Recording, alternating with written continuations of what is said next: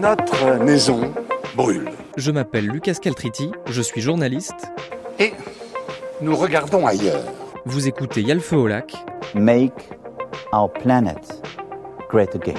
Le podcast de West France qui décortique ce que l'on croit savoir sur l'écologie. Sur le climat, il n'y a pas de plan B, car il n'y a pas de planète B. Nous ne pourrons pas dire que nous ne savions pas.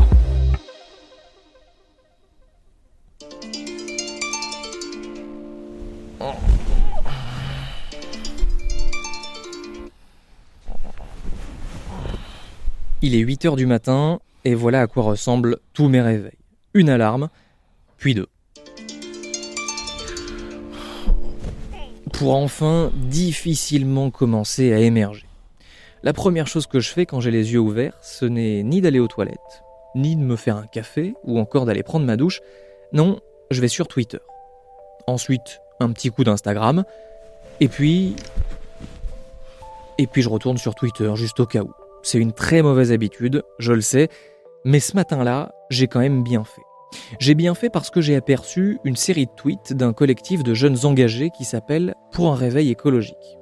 Dans ces messages, ils dénonçaient une publicité qui faisait du greenwashing. Autant dire finalement qu'ils ont bah, quasiment fait tout mon travail, et vu que je suis un bon gros fainéant, je les ai contactés pour qu'ils vous racontent comment ils ont réussi à épingler une marque qui vantait un peu trop les bienfaits écologiques de l'hydrogène.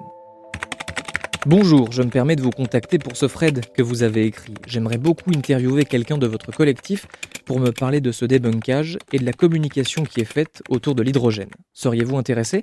Merci beaucoup. Et dix minutes plus tard, je reçois une réponse positive.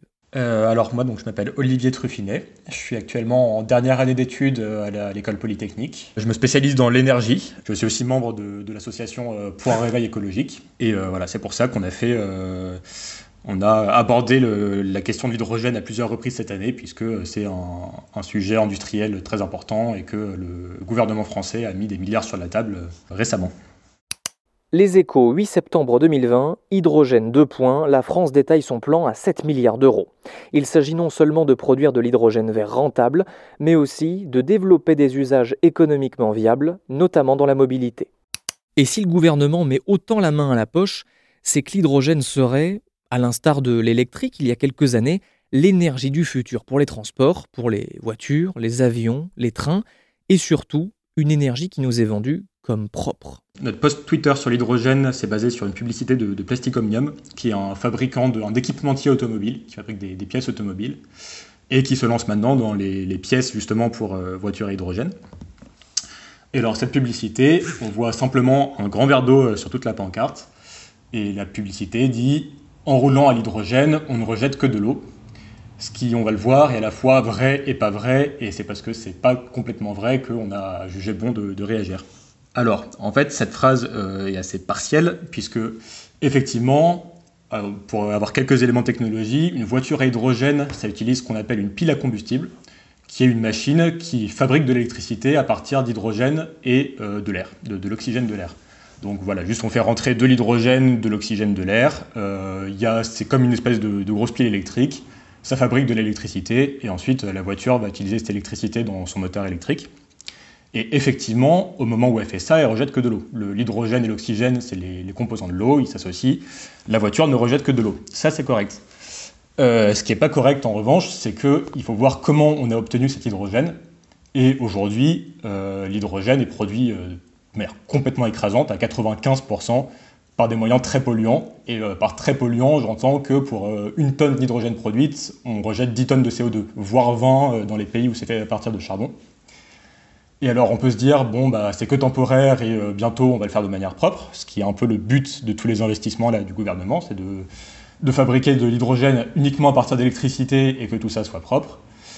Le problème, c'est que c'est pas si facile que ça. Euh, l'hydrogène sale, pour l'instant, est quatre fois moins cher que l'hydrogène propre. Euh, autant dire que dans un monde de concurrence, euh, c'est très très très difficile de, défendre le propre. Et donc là, ce qu'on voit dans le monde actuellement, c'est que toutes les stations qui font tourner des voitures à hydrogène, en fait, l'alimentent de manière sale quasiment. Et donc, environnement, c'est pas génial.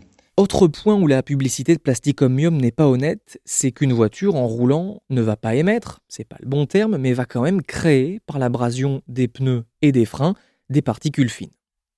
Et pour comprendre pourquoi maintenant il y a un hydrogène sale, entre guillemets, et un plus propre, entre guillemets également, je vais devoir vous expliquer les deux manières d'en produire. Alors rassurez-vous, j'étais absolument nul en physique au collège et au lycée, et j'ai quand même compris, donc c'est vraiment à la portée de tous. Soit on fait cet hydrogène par électrolyse, c'est-à-dire qu'avec de l'électricité, on va casser de l'eau, l'eau H2O, un atome d'hydrogène et deux d'oxygène. Donc ça c'est la manière propre, en France en tout cas, avec une électricité peu carbonée, et c'est dans cette technique que la France investit massivement. Sauf que bah, c'est assez compliqué et c'est encore très très cher aujourd'hui, comme le disait Olivier Truffinet. Soit l'autre manière, c'est de prendre des hydrocarbures, comme du charbon par exemple, et là aussi, on va les casser et obtenir de l'hydrogène. Ça, bah, c'est la manière sale, mais peu chère, vous l'aurez compris. Voilà donc les deux manières de produire de l'hydrogène. Il y a une, espèce d'image d'épinal qui est, euh, est défendue par, euh, euh, les, les partisans de l'hydrogène, c'est qu'en fait l'hydrogène serait la manière de boucler la boucle. C'est-à-dire que les renouvelables, on sait, le problème c'est l'intermittence, c'est-à-dire qu'elles ne produisent pas forcément l'électricité quand on veut. Et ils disent l'hydrogène c'est le moyen de stockage rêvé. Euh, quand on a trop d'électricité, on fait de l'hydrogène. Euh, on stocke cet hydrogène parce que c'est du gaz, ça stocke bien. Et après, quand euh, l'éolienne arrête de tourner, eh ben, on réutilise l'hydrogène pour faire de l'électricité. Donc ils présentent un peu ça comme le, stockage parfait. En réalité, le problème c'est bon. Non seulement ça coûte très cher, et en plus, c'est ce que je disais tout à l'heure, fondamentalement, ce pas une technologie très efficace. C'est-à-dire qu'avec les technologies actuelles, en faisant ça, on récupère 30-40% euh, seulement de l'électricité en, sortie. C'est-à-dire qu'on perd presque les deux tiers de l'énergie initiale. Alors c'est amené à s'améliorer, ça dépend beaucoup de la manière dont on le fait, enfin il y, a plein de facteurs. En fait, euh, au moment où on transforme l'électricité en hydrogène, donc l'électrolyse, on perd déjà une grosse fraction de l'énergie. Et ensuite, quand on retransforme l'hydrogène euh, en électricité dans une pile à combustible, on repère une grosse fraction. Et donc, euh, au final, on récupère, euh, pour une voiture, on récupère seulement un tiers de, l'énergie initiale. Donc voilà, c'est juste pour critiquer un peu cette, vision parfaite de l'hydrogène comme stockage. c'est du stockage où on perd les deux tiers. Quoi. Bon, encore une fois, il y a des gens qui vont dire que ça va s'améliorer et que ça dépend de comment on le fait, je suis, je suis d'accord. Mais là, on rentre dans le débat d'experts.